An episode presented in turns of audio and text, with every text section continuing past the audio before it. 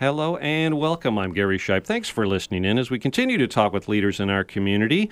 Danielle Madrid joins me today. She is the executive director at Havens Community Connections. Danielle, welcome and thanks for coming. And we're going to get to what just exactly that is, Havens Community Connections, in just a minute. But thank you for being here. Thank you, Gary, so much for having me.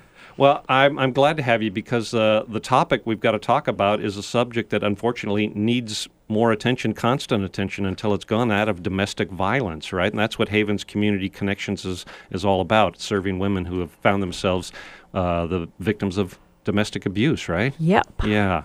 Um, but Havens Community Connections has kind of a different approach than other agencies that help people in domestic violence. This is designed to help those women in affluent marriages. We don't often think of that part of the, I don't know, population that is unfortunately um, faces this problem, right? Right. Exactly. That's. Uh, we do, we do specialize in serving women who are affluent or high profile because the, because we don't think about domestic violence and what it looks like in this demographic or within these tax brackets. It really doesn't fit the stereotype Yeah. that in, in our society, when we think about domestic violence, we don't consider some of the, the challenges that these women face daily. Yeah, and I'm glad you said it that way. Tax bracket. That's kind of an interesting way for people to stop and think. Oh yeah, I, and these, I think you used the word stereotype. It, it mm-hmm. is sort of in our head from I don't know if it's movies and TV or just what we sort of think it ought to be that it's uh, people in rundown trailer parks or something like that. But this cuts across all demographics, and some women don't really get the services they need for a variety of reasons. They don't. It's funny you should say rundown trailer park because, I mean, personally, that the Havens Community Connections was born out of my own experience.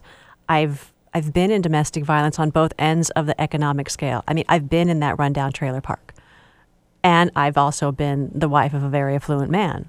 So I saw the gap, and I knew that these women who are more affluent faced far more challenges in getting help and being believed than did the, the women who fit or the situations that fit the stereotype, you know, of the, the boyfriend in the muscle shirt, wife beater shirt, you know, smoking his bong and calling his girlfriend every every foul name for women you can think of. Yeah. I mean, that's pretty believable.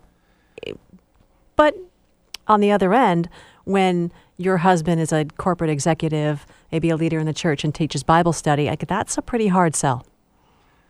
And so, wow. So let me. Oh, I really want to get into this, Danielle. I'm so glad you're here to talk about this. A few basics, I guess. Um, Havens Community Connections is relatively new, then, right? Have been along for how, around for how long? It is. As a nonprofit, we've been around, we've had our 501c3 for a year, but I've been doing this informally maybe six years. And I was going to ask how how this got started. Was there a reason why? And you just sort of said it's really come from your own story, right? Uh, so is it unique, or did you find this is there's a a group like yours in other communities or cities, or did you just say uh, this has to start and I'm going to start it? I guess it did start as I was just helping women informally, more at my kids' school or at, at our church, and talking with a friend of mine who builds businesses for a living.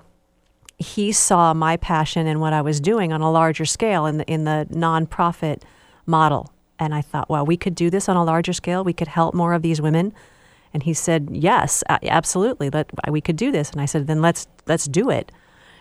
And that's it, it's morphed a little bit going from just basically domestic violence to really focusing in on affluent marriages. Oh, so that's interesting. You that's a really what you call a grassroots uh, organization. If it was decided one or two people have said, "Yeah, I'm helping people. I'm helping people," and with through coaching, you should turn this into a formalized and a nonprofit. That that's a lot of actually. There's a lot of know, papers to sign and legal things to make yourself a nonprofit, and you decided to take that step, right? I did. Yeah. It was a process, but worth it. And so let's okay. Let's talk about the need. Then women in all walks of life face this. Um, and are we talking about just? I guess let's define it. It's not doesn't have to be just physical abuse, being punched in the uh, with a fist. There's all sorts of abuse, right, that goes on. Right, and that's that's part of the the barrier that women run up against just within themselves, just admitting that it's domestic violence. I hear a lot of women saying that, well, he hasn't hit me, so this isn't domestic violence. And then what I like to explain is that verbal abuse and emotional abuse and is violence against your soul. And, and a lot of times once they get their head around that, it starts to sink in and maybe they can identify themselves more as being affected or facing domestic violence as what they're in. And the women in an affluent uh, lifestyle, if they finally, like you said, can wrap their heads around, yes, I'm being controlled, I'm being neglected, I'm being abused, there hasn't been if, if they go to one of the typical agencies that that maybe helps women what's the answer they get? Well i can't put you up here. I mean i could but don't you can't you go to the marriott downtown or i mean what oh. what kind of questions and, and do they face that is the, that brings the need for havens community connections? Well you're right. And a lot of times a woman won't end up getting the help she needs or even going to an organization who can help her because she won't need to go to a shelter if she needs to get away in a hurry. She can pack up the kids and go to the Marriott. And so when she does go in to some, the, some of the existing domestic violence organizations, and, and I'm not trying to disparage those organizations in any way, but I like to think about it as they, they, they can serve everybody. They're like your general, your family doctor, your general practitioner, but sometimes you need a specialist because financially, she doesn't always qualify for the financial assistant uh, assistance. Sorry about that. So yeah. sometimes she's just not poor enough to qualify for those those programs. Yeah. And so there's also a, a fair amount, I believe. Um, maybe it's controversial. There's a lot of judgment. She'll walk in there. Maybe she'll drive her Mercedes in there. She'll be dressed really well, and, and she'll walk in. And sometimes these women won't it, it's it's hard to wrap your head around a very affluent, very well put together woman facing domestic violence. Right. So sometimes her needs are different than other women who are going to these organizations. A lot of the women are, are trying to meet their basic living necessities housing, transportation, employment the women who we serve typically have all those things covered already. She's got a home, it's a very nice home. She's got her car. Maybe she has a really good job already. Um, she isn't she's not lacking financial resources, so there's a bit of a disconnect as well in that area and also I think there's a tendency to dismiss her to say, "Well, how bad is your life?" I mean, really. You've got all that. Yeah. And so there's a couple things I hear in there, Danielle. Um, you put her in a peer group for support, and she's not going to connect, and the other women aren't going to connect with her because they're just coming from completely different places and have different stories to tell. And the other part of what I heard you say is regardless of station in life, um, poverty or wealth, is the pain any less um, physical or emotional? Is the does the bruise heal any faster? No. So mm. they there has to be a niche like like what you're talking about, right? Exa- exactly. It's not that anyone's pain or suffering or abuse is any less severe or more severe. That nobody deserves any more special treatment than anybody else. It's just that sometimes when a woman who has financial resources finds herself in a in a room with women who don't have the same type of resources, there is that disconnect. And so, in, in, within that room, so that's essentially what Havens has done: is we've created another room. And the uh, we're talking with Danielle Madrid of Havens Community Connections and online, right? People can find out more about this. Before I forget, I want to make sure we say the uh, uh, your website, right? You, people can find out more about this online, havenscc.org, right? Yes. So just like it sounds, Havens and then CC Community Connections, havenscc.org. And you guys have a model to to help these people, and a lot of it is person to person. These coaches, right? Tell me about the coaches at Havens Community Connections and how how you are able to serve these women that, that find themselves in this space. Oh, I'm glad you asked about that. That's that's a little bit how we're different. Is that we do have coaches who have gone through a pretty extensive three day training program um, developed by the therapists on our board. Our coaches are women who have been there. They're on the other side of this and they're thriving. So they understand these unique situations that women in this demographic face. And so what we're able to do is we're able to just relate to her, validate her story. And validating her story is, is just like, like the first step in healing. Somebody who understands, somebody who's not going to judge her. To say, yeah, I see you. And what you're going through is really happening to you. And we'll walk with her through her whole journey for as long as it takes. Does she need somebody to sit down with her to make the phone call to call the attorney? That's a really hard place to be. Right? I mean, we won't meet in her home or our homes. It'll, it'll be a public place, but sometimes taking that first step to make a phone call to a therapist even is difficult. So she's got that support of somebody who's already been there.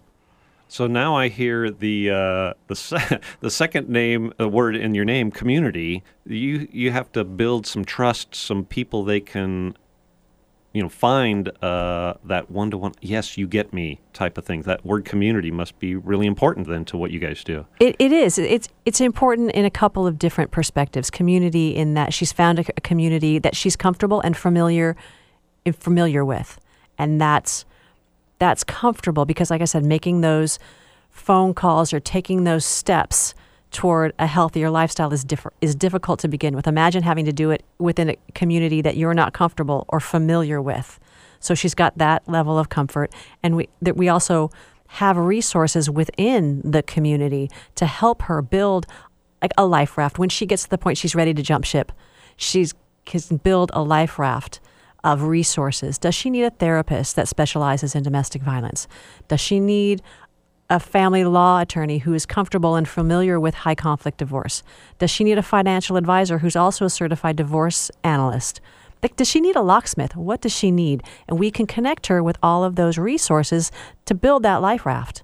Wow. So a woman who who from an affluent lifestyle and marriage and, and finds herself in domestic abuse she's got a whole set of problems I never thought about. Okay, maybe she does or doesn't have control of her bank book. I mean, all of a sudden she may, maybe she never did. Maybe that's the abuse she was suffering. That yes, I mean, abuse. A lot of this is about control, not necessarily the physical control, but some kind of control that a man feels he has to put over a woman in a variety of ways, and teaching her how to get out of that. That's what these coaches have can do for her, show her these ways and I don't uh, know. I don't know if I have formed a question very right, well. No, I guess I haven't. But. No, no, that, that that was great. As as therapists, uh, not as therapists, we're as coaches. We are not the therapists. We're not the lawyers. We're not the financial advisors. So we don't really give advice in any of those arenas. Mm-hmm. Um, that's why we direct her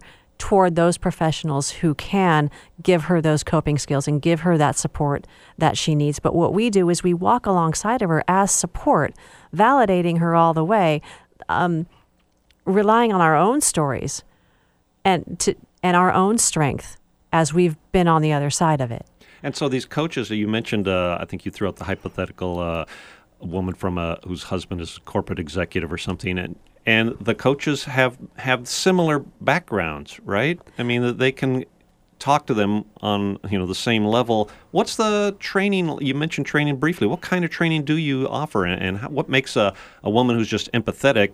What turns them into a, a coach? Well, they go through training on like how to listen well, how to respond well, how how to respond in a way that doesn't um, trigger somebody into an emotional response, how to how to walk alongside this woman in her journey without getting triggered herself, the coach from getting sucked back into her own drama as well. So there's there's you know having healthy boundaries as we're walking through this with our clients and being able to serve them in the healthiest way possible, helping them to think through some situations because when you're in domestic violence, you're essentially you're in trauma. And yes, you can get PTSD from being in a verbally or emotionally abusive and physically abusive relationship. Yeah. So if you're in trauma, maybe you're not thinking straight all the time. So So maybe we're just a sounding board and helping her to think through situations. Hey, have you thought about um, this situation? Have you thought about maybe a therapist for your children? Have you thought about talking to somebody who can give you some real information about a new mortgage? Or if you're going to separate assets, have you, you know, let me help you direct direct you to that person who can give you real information that you can make your decisions based upon. Wow. So there are a lot of things that people have to think about when they would you say preparing a life raft for them to jump ship. Uh, maybe they've never had to. Uh, uh, I bet nobody thinks their marriage is going to fail when they start it, and then think, "Wow, I have to get this in order, this in order, this in order," and that's what you can help them line up and say, "Here's what you might need to think about a, B, C, and D. And you know exactly because it can be so overwhelming. It takes so much courage for a woman to get to a point that she's ready to maybe leave the marriage or take steps to find to take steps out of the cycle. It takes so much courage to do that. And then when she finally does, it's very overwhelming if she's still in that state of trauma to think about the things that she has to think about. Maybe she hasn't worked for decades. Where is she going to work? How is she going to support her children? How where is she going to live? And it can be overwhelming to the point that it paralyzes her and she decides to do nothing mm-hmm. and she'll stay. And how about I mean, how about this if we're talking uh maybe she's high profile enough in her neighborhood community, business, church or whatever you said, she can't necessarily hide. I mean, some some women have to cut off all, all links with an abuser, right? I mean, how can she? I mean, she probably hadn't even thought of that. Oh, well, I imagine she has thought of some of that. Well, not right? how to do it, but, how to pull well, it off. How to how to pull it off. That exactly, and that's where a good lawyer, a good lawyer, and we have the the referrals and the references, the resources for really good lawyers mm. who can help her to do that. So preparing people to help them and exit, build a safe exit strategy mm-hmm. is what uh, Haven, Havens Community Connections does. We're talking with Danielle Madrid, the executive director. Um, it must take some money. Uh, tell me about funding and, and running this kind of an organization. You're still kind of get, getting your legs underneath you. As you said, you haven't been a, an official uh, 501c3 nonprofit for too long. What does it take to keep this going and, and continue? Well, actually, it takes about a thousand dollars to help one woman to get one woman and her children, if she has children, to safety, to a safe place. And funding, we do need funding. It's it's difficult. I mean, imagine imagine that a lot of people think that highly educated, wealthy women don't need help. She's got plenty of money; she can help herself. Or you know, it's also difficult for people to get their heads around support financially supporting an organization that supports wealthy women. It's so much easier to to think about supporting organizations that support poor and uneducated women. So it's difficult to get the sympathy or empathy from sponsors and donors. So we do need funding because it takes about $1,000 to help one woman. So we are we are really urge it's just a sense of urgency for us to get the funding because if it, within the next 6 months we don't have sponsors and donations coming in, we won't be able to afford the insurance that we need to continue to serve these women, for one. And we, we, we just won't be able to continue to operate if we don't get some funding in the next few months. Wow. Um, what kind of uh, what kind of things do you like the public to know about uh, those needs? I mean, w- insurance that might be totally out of the ballpark for people. What do you mean insurance? What what, what is it you have to pay for? What kind of just insurance? general liability, general liabilities. Is it? Oh, is it um, officers and omissions? Just just basic standard insurance. I don't I don't pretend to remember all of the things that I had to think about when I was going through that process. Oh, that's why you with, have a with, board with of the agents. That's why I have the board, and that's why I have the insurance agent who helps me to go through all the things and think about all the different situations that we could come up against. Because it, it's just not in my wheelhouse to think about all of those things. So that's why I have somebody who does that. But we do need annual insurance. And how about people? Then uh, board of directors must be the kind of thing most uh, nonprofits have. People that are interested in this, and do you need more people like that? How about coaches, women who can actually come alongside and want to be trained and learn that and and uh, participate. Or maybe the people who do the training. Well, who are those people? Uh, do, or do you need? Do you have an opening for all those kind of yes. Assets? yes. I'm glad i'm glad you went in those in, the, in those directions. Yes we do need coaches. Yes we do need therapists and people who are willing to do the training of our coaches. We do need what else was it you said? Uh, I said board members. we but, do need people who sort of want to right steer because my mind goes and, uh, blank. We do need board members. We do need people who specialize in fundraising. That is not my wheelhouse. So i need people who can come alongside join uh, join our team and help us with the fundraising. People who have experience in that. You know, this is, uh, and I've heard this in, from my position uh, as I meet people who run uh, nonprofits. It's very difficult, and we mentioned the paperwork and stuff that you set up. Yeah, you had that passion to to get this and help women, but man, it's difficult. You have to be a specialist in a number of different areas, don't you? And those, that's what it takes to to get something well so well needed up and running and sustained. So, what's some contact information if people? Oh, I want to help that. I know exactly what she's talking about. Maybe there's some people thinking that right now. How do you want them to contact you to help just out? call me um, my phone number is 425 753 8700 or you can email me at director at havenscc.org Okay, now see Danielle being radio, not TV. I can't put a graphic up under the screen, so now you have to say that all over again. People just went and got their pencil. Okay. So a four two five number. Okay. I'll say it again 425 753 8700, or you can email me at director at havenscc.org. Okay, great. That's it, it's important. about that. Yeah, I know. So uh, an email havens. Uh, and that's the website too, havenscc.org. So Right, and the all that- email director Right. at havenscc.org. All that info is on the website as well the phone number and the email address. Oh, good. Contact us Right. is Ha- on there. Yeah, online, online, the website havenscc.org for Havens Community Connections, uh, getting women and helping women in affluent marriages build a safe exit strategy, a, a, a lifeboat, as what you said, if they're ready to jump ship. Right. The Yeah, life raft. a That's life that's raft. the that's one that's the theme. That's part of our logo is the life raft. Yes. Yeah.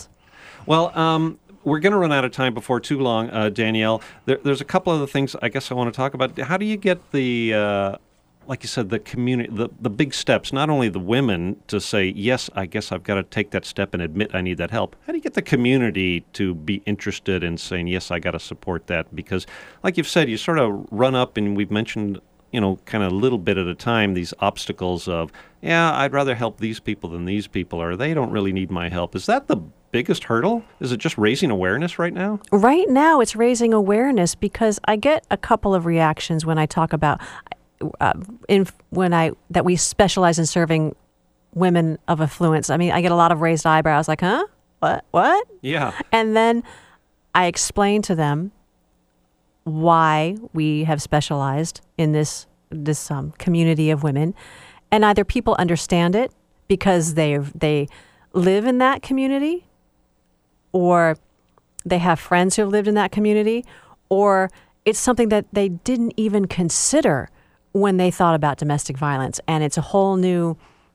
Yeah, whole- it it's, it's, it's a whole new model, paradigm. yeah. It's a whole new paradigm, and people, some pe- most people are open to being educated and to get their heads around it, and some people just kind of go, "Oh, well, okay." Well, see, that's why I wanted to have you on and have Havens Community Connections story told because I hadn't thought that deeply about it either. If I stopped and thought about it, yeah, I guess that makes perfect sense. But there's abuse up and down the economic, socio-economic scales, but we don't think about it. So now we mentioned uh, those reactions you get when you tell people. What do you tell them about the results you find? What, what do women who who have been helped by Havens Community Connections say and tell you, and what's their story afterwards that they can say, oh after I've been through this, after you guys helped me, then that must be a story to tell. It, it, it, we will have those stories to tell, but since we've only had insurance, we've been operating with, you know, we've been insured, we've been seeing clients officially since August. We don't have, we're not far along enough in Haven's life to to have those success stories. I mean, it, it takes a while. It can take a number of years for a woman to get well on the other side of this. But what I do here is just the relief over being believed, over being validated, to have that sense of compassion, to have somebody who has the resources when she can't think through the situation, someone who will point her to those resources. That's such a relief. I had one woman who said, I found a lawyer. I am so happy you helped me find a lawyer finally. So that's the connection part in this in your time. Mm-hmm. I mean, so we've talked about community and getting people to listen and believe and feel. The connection um, is real. You have helped me out of this. I can do this. I have found that. She doesn't live in isolation. She doesn't yeah. have to live in isolation anymore and you can be a haven for these folks. I'm so glad you're here to tell the story. We're talking with Danielle Madrid, Havens Community Connection. And uh, let's mention the website again. Danielle, go ahead. Havenscc.org, H A V E N S C C dot org. And have you a helpline? If people are listening now, they're in this dire strait. Do you have a, like a hotline, or is there other hotlines that that can direct people to you? No, we do. Okay, we do. Good. Our our hotline is 425 610 8612. Right, and will that connect them with a real person, like a coach that we've been talking about, that can that knows what they've been through and can tell them what the next step is? That will direct them to our social worker slash intake person, who will first assess her safety, see if she's physically safe. If she's in danger, she will refer her to the, the, the crisis line or call 911. She refer her to a resource that can get her immediate help. I'm we, glad you said We're that not right a crisis line. Yeah. We're not a crisis line. This is a helpline. This is this, a helpline. Okay. And then she'll the our intake social worker will match her. She'll she'll she'll talk to her, find out what her situation is, and do her very best to match her with a coach that best fits her need, her personality, her situation, her age, age of her children, that it's the best fit for her. Wow, so that's good. That's that's your helpline. I'm going to say it again. Now that people have their pencils and pens mm-hmm. ready, it's 425-610-8612 to talk to a social worker and uh, help uh, help them find the right place and the right people to talk to it through Havens Community Connections.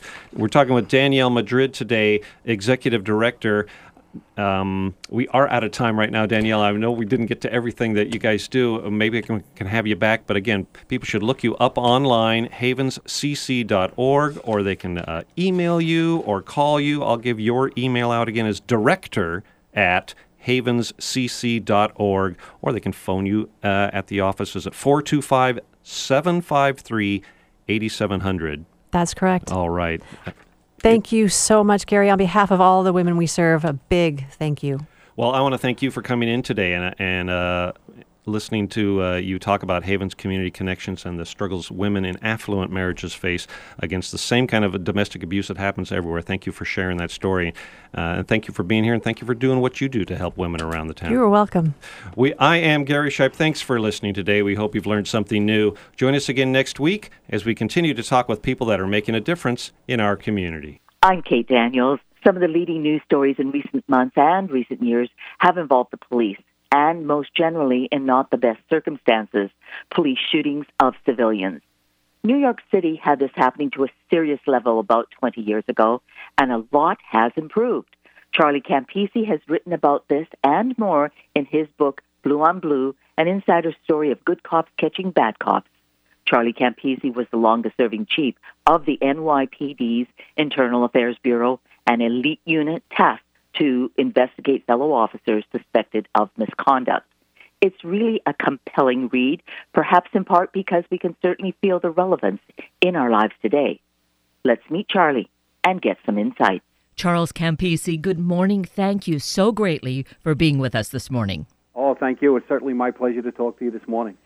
I am so really happy that you're able to join us and really grateful that you have written this book Blue on Blue, an insider story of good cops catching bad cops. Uh, it's it's a tough thing, yet very important. And I think uh, today we would find there's probably a great deal of relevance in reading what you write and having a, a greater understanding, which I think is important. Well, I agree. And one of the reasons that uh, I decided to write the book was that there were so many misconceptions about internal affairs uh, how they operate, what they do, their investigative techniques, not only within the general public, but sometimes within the police department itself. Because by, by nature of internal affairs work, it's kind of secretive. We can't share information with uh, other officers while our investigations are going on. And certainly we can't share information uh, to the general public through the media uh, because our investigations are ongoing. We're sometimes constricted with grand jury regulations, and most of the time we're working with a prosecutor who uh, needs as much secrecy as possible so that when they make their presentation to a grand jury or they uh, are going to trial, that there isn't uh, a, lot of information out there, correct or misinformation, that may sway somebody's uh, objective opinion. So there's there needs to be this great deal of well secrecy, just uh, protecting everyone involved, right? That's correct, and protecting the the integrity of the investigation and eventually the prosecution. And in terms of the people who work for internal affairs, are they known by the other police officers uh, uh, across the whole region, or is that also kept as uh, as much under taps as possible? Well, the, the, people who are selected to work in internal affairs are known because they come from the ranks of the police department, and we did that for a very good reason. We find that they have the most experience. Uh, the most knowledge of investigations and the workings, the inner workings of the police department so when we first started Internal Affairs back in 1993, the idea was who works in internal affairs? Who is the typical internal investigator? So we did focus groups and we asked police officers throughout New York City of all ranks, of all assignments, and we had six, seven hundred police officers when we were finished doing interviews. And something that came out in our interviews was that they really didn't have a very high opinion of the internal investigator. They thought of them in three basic ways. One, that they were cowards. They were afraid to be real police officers, so they went and they hid in internal affairs and made good cops' lives miserable. The second is that they were thieves, that they got caught doing something wrong. Their hand was caught in the cookie jar, and now they become rats to save themselves by testifying and, and investigating good cops. And the third would be a zealot, someone who wants to change the world and doesn't care how they do it. Now, that was probably not true, but that was their perception. So we changed the way people came into internal affairs. And the way we did it is a selection process. I myself was selected to work in internal affairs by then Police Commissioner Raymond Kelly. So we went about changing everybody who worked in internal affairs we sent them back to other police duties, and we selected or drafted the most talented, the most experienced, people who were the most well thought of in the police department to come in and conduct internal investigations. We went back a couple of years later and we interviewed different people, but basically the question was the same who works in internal affairs? And we got an entirely 180 degree uh, different answer.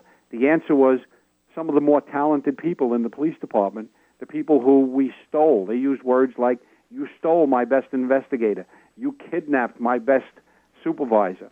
So the perception changed, and it's very important to have that perception so that other police officers will cooperate with internal affairs when it becomes necessary and you yourself, uh, early on in your career, had a, a bit of a run in with the Internal Affairs Department as it was at that time. And I think you felt at that time, there's no way I'd ever be part of this. That's correct. It, it goes back to a, a case from 1978, and I term it in my book as the Great Christmas Tree Caper of 1978. And I didn't think the Internal Affairs particularly did a good job. And I certainly did not think they treated me well and I don't think their best interest was uh, looking out for uh, the department. They were just going through the motions. And at that time, I said, number one, I'm never going to go to internal affairs. Little did I know that the philosophy would change and I would be drafted. And if I ever went to internal affairs, I'd make sure that people were treated fairly. So that really, my focus when I got there was uh, changed by that incident.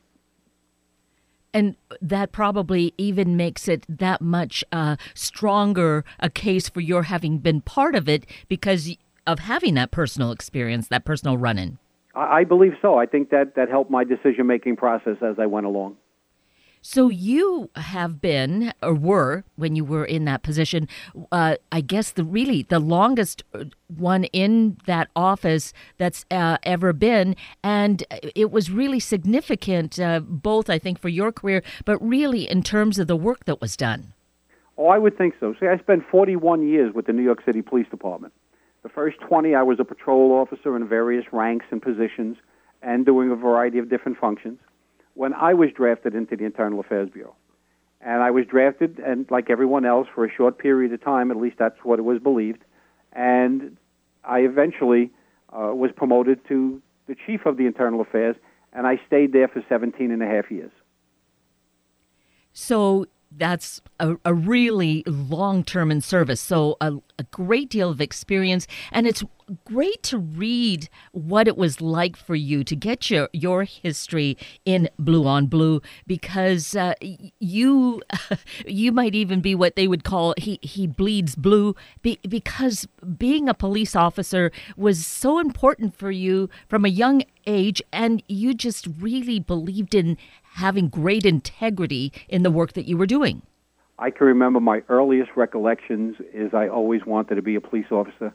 Uh, I dreamed of it. I I worked towards it, and when it became a reality, it was uh, uh, you know a life dream come true. And and those are uh, such wonderful stories. And this, uh, the New York uh, Police Department is probably, I would guess, the largest in the country. Uh, it, the tens of thousands of officers that are part of this great team, right? Oh, that's true. The, the NYPD, when you add everybody uh, in its in its service, comes to over fifty thousand people. Right now, there's about thirty-six, maybe thirty-seven sworn officers, you know, police officers, and then there's a commitment of civilian and staff personnel that uh, help the police officers do their job every day. So when you have 50,000 employees, the odds are that you're going to have some that are going to be problematic. People who are going to betray their oath of office, people who are going to uh, engage in criminal conduct. Uh, and to that vein, the Internal Affairs Bureau of the NYPD grew at our highest level to 750 people, 750 investigators. And that's the the point here is that when you're dealing with such vast numbers and even small numbers there's always going to be uh, something that we might call the bad apple.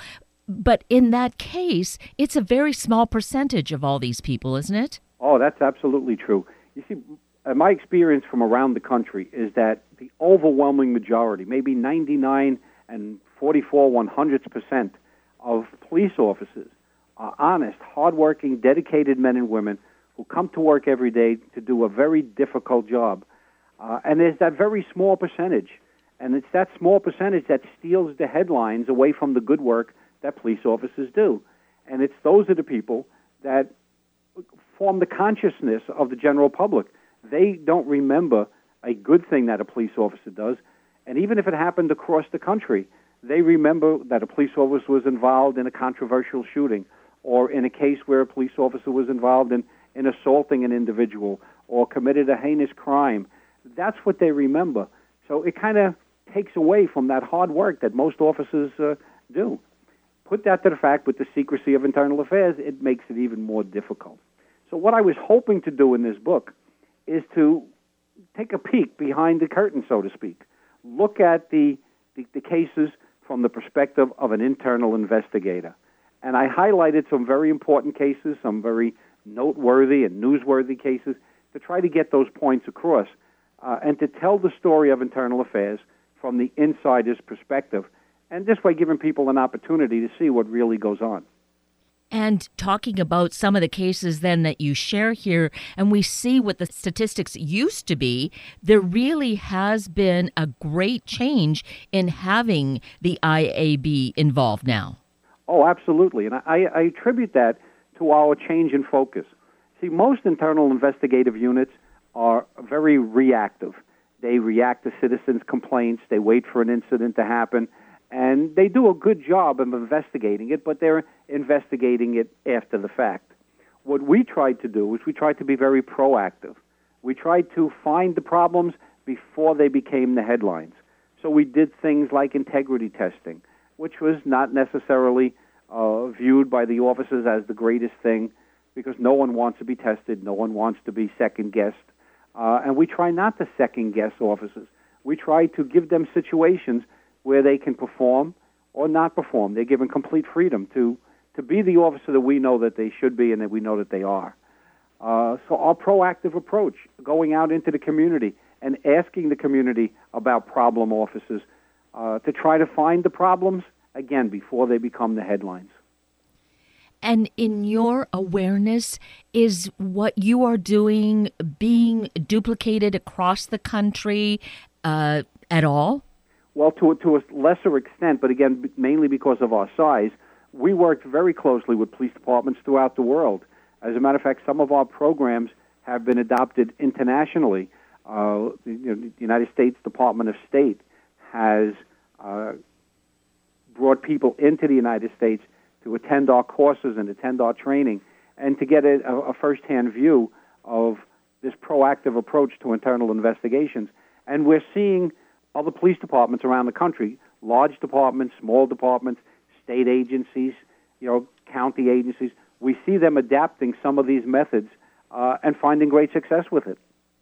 So that is encouraging that they're looking to you where there has been the success. I mean, we have to really acknowledge that there was a drastic change and a, a real drop in in shootings and murders that happened uh, in New York State, in New York City, really specifically, um, as the your IAB became really much more focused and entrenched. Well, we worked. See, that's one of the benefits of having an internal affairs bureau that's part of the police department instead of apart from the police department. So we can, you know, we, we have the knowledge of the operations of the police department. We know the, the inner workings, and we're able to work with them in reducing corruption and, and misconduct. Sometimes agencies try to do it from the outside, and they have greater difficulty. So, looking across the country and thinking about what's gone on uh, in New York City, and some of the controversial shootings that have happened, you know, the tragedies, do you have an opinion about that? I don't want to really make this political in any way, but is there a way, is there a need for more IAB in those various areas across the country? Well, see what happens with the, the shootings, and I bring this all down to uh, a better awareness of alternate means of use of force. In the controversial shootings that we've had around the country, many of them, most of them, uh, the true facts don't come out until it's too late, and people have jumped to conclusions. Uh, when the facts come out, the facts are now blurred by the perception people had from the very beginning. So what we did in New York is we tried to prevent as many of these incidents of occurring as we could. And even with our best efforts, we still had cases where the shootings are very controversial and the incidents are, are very heart wrenching. Uh, but what we did is we started to train our officers in the, the less than traditional means of uh, use of firearms and use of force. Number one, we gave them alternatives. We tried to give them, you know, uh, chemical sprays. Uh, we tried to give them uh, different tools that the the use of the firearm would be the last resort. But I'll be the first one to tell you that our use of force continuum, as we call it, which starts with verbal commands. It goes to uh, less than lethal force and builds up to lethal force if it becomes necessary. Sometimes that whole use of force continuum can occur in a matter of seconds, and the officer, him or herself, is offered no alternative but to use their firearm. And we used to emphasize the firearm should be your last resort, but understanding that that last resort may come in a matter of quick seconds. Yes, those kinds of things do unfold really split second, don't they? Yes, they do. And the unfortunate thing is, and then it would take weeks, maybe months, for uh, the true facts to come out after the investigation is completed. And by that time, the, the consciousness of the not only the police but the public in general uh, has already formed their opinions. Exactly. So, looking at the book, Blue on Blue, an insider's story of good cops catching bad cops, here this is filled with uh, personal experience, lots of great stories that I think give us a good insight, good uh, uh, explanations and understandings of what's gone on. And I think um, probably it was your your hope too, Charles, that we would then really come from a much more informed perspective about what goes on in the police department. Oh yes, absolutely. And what we tried to do is in each chapter, uh, I took examples to try to illustrate and explain how these things happen, how they can happen, and what is needed to be done to prevent it in the future, but most importantly, to investigate it and investigate it uh, till we find the truth. What actually happened? And when we find the truth, we present the facts, and those facts are presented sometimes to a grand jury, sometimes to the public. And when we present those facts, we have to be able to say confidently that this is the truth as best we know it the book Blue on Blue is really compelling reading. I uh, I, am not sure if I feel it's so compelling. Well, it's good storytelling, so I think that's part of it. I also have a, a, bit of a leaning towards a lot of the TV shows that have to deal with, uh, I guess, police drama. Uh, what is your feeling towards the way that police are portrayed, and because there are so many of these shows on television? Well, the, the police are portrayed mostly well in these shows. The Internal Affairs Bureau, on the other hand, are very rarely portrayed in, in a positive light. As a matter of fact, they're, they're referred to as the Rat Squad. They're re- referred to as the dark side of the force. So they, uh, in these shows, and I guess that's what popular opinion is, uh, they deride the internal affairs function, uh, and they they perpetuate the myth that you know the Internal Affairs is there just to hurt good cops, and nothing could be further from the truth. Uh, as a matter of fact, our job is to protect the good cops, but to prosecute if necessary and separate from the police department those cops who maybe didn't belong here in the first place, but those who committed crimes and have betrayed their oath of office. And it, that is how it is portrayed because Law and Order is one of those shows I, I watch quite a lot. And I think of some of those where the uh, internal affairs is portrayed in them. And yes, the, there's such a, a, negative reaction. So that's why I think Blue on Blue kind of gives a, a, breath of fresh air to the whole scene. Well, that was our hope. Our hope was to uh, you know, lift the veil of secrecy, to give people a, an insider's view of what really goes on and why the Internal Affairs Bureau is as important a function in policing as any other unit, and how uh, it's designed to protect the agency by protecting the good cops, finding the truth, but removing the bad cops. And sometimes that's not an easy job. So, thinking in terms of the people who become the bad cops, you go through such a rigorous um, evaluation process before you ever enter the academy. Have they kind of gotten in under the radar, or does something happen to them in the course of their work? Well, for the most part, they've gotten in under the radar. You got to remember, again, with the New York City Police Department, uh, we'll put a class in the academy that's over a thousand members. So when you have a thousand people entering any organization, you're going to have some people who, by nature, are going to be problematic. So we try very hard. The, the screening process is uh, very diligent in trying to find people. Not only do we do background checks, and as we all know, you know, absent a crystal ball, the best indicator of future performance is past performance. So we look heavily upon those people and what they've done in the past. We also do psychological testing to try to identify people who maybe are, are intelligent, good people, but maybe just not fit for the stress and vigors of police work. And we do our very best to weed them out in the investigative hiring process. So every once in a while, some of them slip by. There's also a theory called the slippery slope theory, which says that sometimes good cops will start down a slippery slope of of uh, malfeasance and corruption, and then uh, grow into more serious corruption.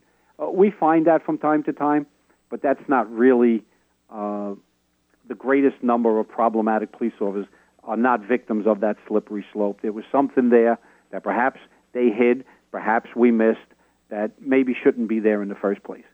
And also, when you're dealing with some young people, their backgrounds are, are limited. And we're hiring a lot of people from uh, different cultures, uh, different countries, and that's a good thing. Uh, the more diverse we can be, the better police we're going to be. Uh, we need people who speak a variety of language, languages, who understand the cultures of, of different places. We need them, but sometimes the backgrounds are, are missing key elements because it's very difficult to get that information. So my proposal always was the tie goes to the police department. If we can't say with confidence that this person is going to make a good police officer, well, it may be a tough thing for the individual, but for the agency, we have to go and benefit the agency and lean towards the department rather than the individual. So we need to do things like that. And say in the case of that, that someone might seem to be a good uh, person to have in the department, they're not going to pass the test the first time around. Would they be able to perhaps do more qualifying in some way? Maybe it's uh, more education. Would they then be looked at again? Well, they would have to start the process all over again. And it would depend on the rationale of why we rejected them in the first place. There's only uh, a couple of automatic rejections. One would be a felony conviction. If you were convicted of a felony, you can't be a police officer in New York City. The second is if you were dishonorably discharged from the armed services, you cannot be a police officer in New York.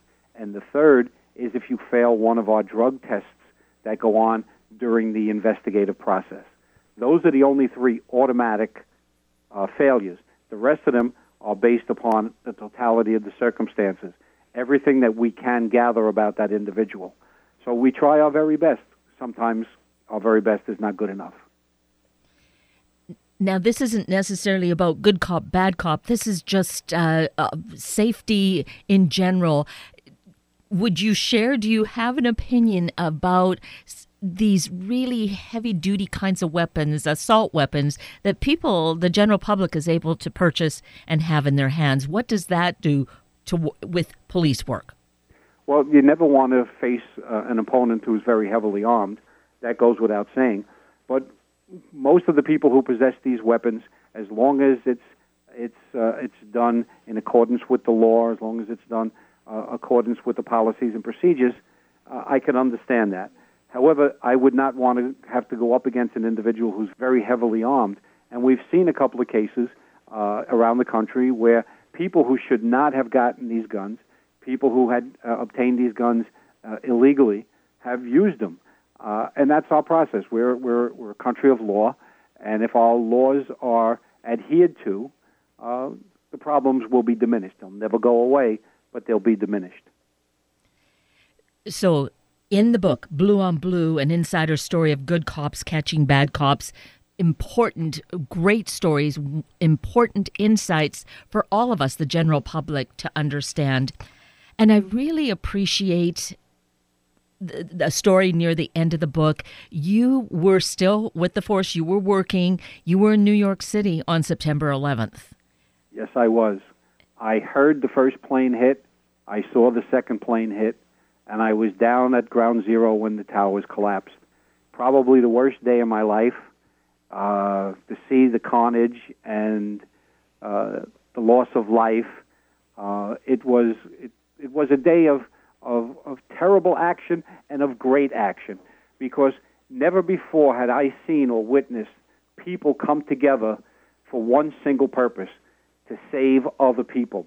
So what started out as a uh, an attack on, on, on the country, an attack on freedom, uh, became uh, a great time for, for, for the city to come together and work hard. I mean, we'll, the loss of life was devastating, and I remember at the you know a couple of days afterwards, I was charged with with keeping track of who was missing and who was dead. You know, working with the medical examiners and all, and keeping a list of uh, the people who were missing and that was a, an enormous task, and we worked very hard at it. And each time we were able to find someone that had not perished, that they were they made it out and they were they were safe. There was joy. There was uh, adulation. People were. We had a bell, and we would ring the bell to declare another person found. Uh, and it was a terrible day, but a great day because it was the, you know, a great rescue operation, and everybody, no matter where they came from, no matter what their religion or, or culture or or what they looked like, they all came together and joined hands, and it became a, a day of unity and a, a terrible, terrible tragedy, and I'll never forget it. And I can I can see it in my mind's eye uh, day after day, but it it was a, a wonderful experience to be part of the, the rescue and then the recovery efforts. And what was so interesting too, your younger son was there at that time as well. And of course, that would have been a great concern or huge stress for you and such a relief when you saw that he was fine. It was it was incredible because I know he used to travel to work and he used to get off this, the train at the World Trade Center station just about the time of the uh, of the uh, the first uh, uh, plane hitting, and I hadn't seen him because he was a, a member of the police department, a civilian member, but I hadn't seen him. And as I was rushing down to uh, Ground Zero, as it came to be known, I saw him coming from uh, the World Trade Center site, and it was an incredible feeling to see him. And like the weight of the world lifted off my shoulders, and then I said, "Okay, time to roll up our sleeves and let's get in there." Yes. So phenomenal stories. This book is just filled with them. They're important for us to really have a good, a better understanding of what goes on in policing with police officers. Blue on Blue, an insider's story of good cops catching bad cops. It's a, really a terrific read, and of course, available at any of our favorite book sources. Correct, Charles? Yes, that's true. It's, it should be on the shelves, and it should be available online. So all your listeners have to do is type in uh, Blue on Blue, Charles Campisi, and uh, they'll be directed to where they can get the book. Terrific. Well, Charles, this has been a most informative and insightful time to spend with you. Of course, much too short, but I really appreciate that you've taken time with us. Thank you for all your service, all your great work, and your contribution to our society. Well, certainly my pleasure. It's something I lived for, and I'm just happy to be, be a part of it. Well, many thanks. Thank you so very much.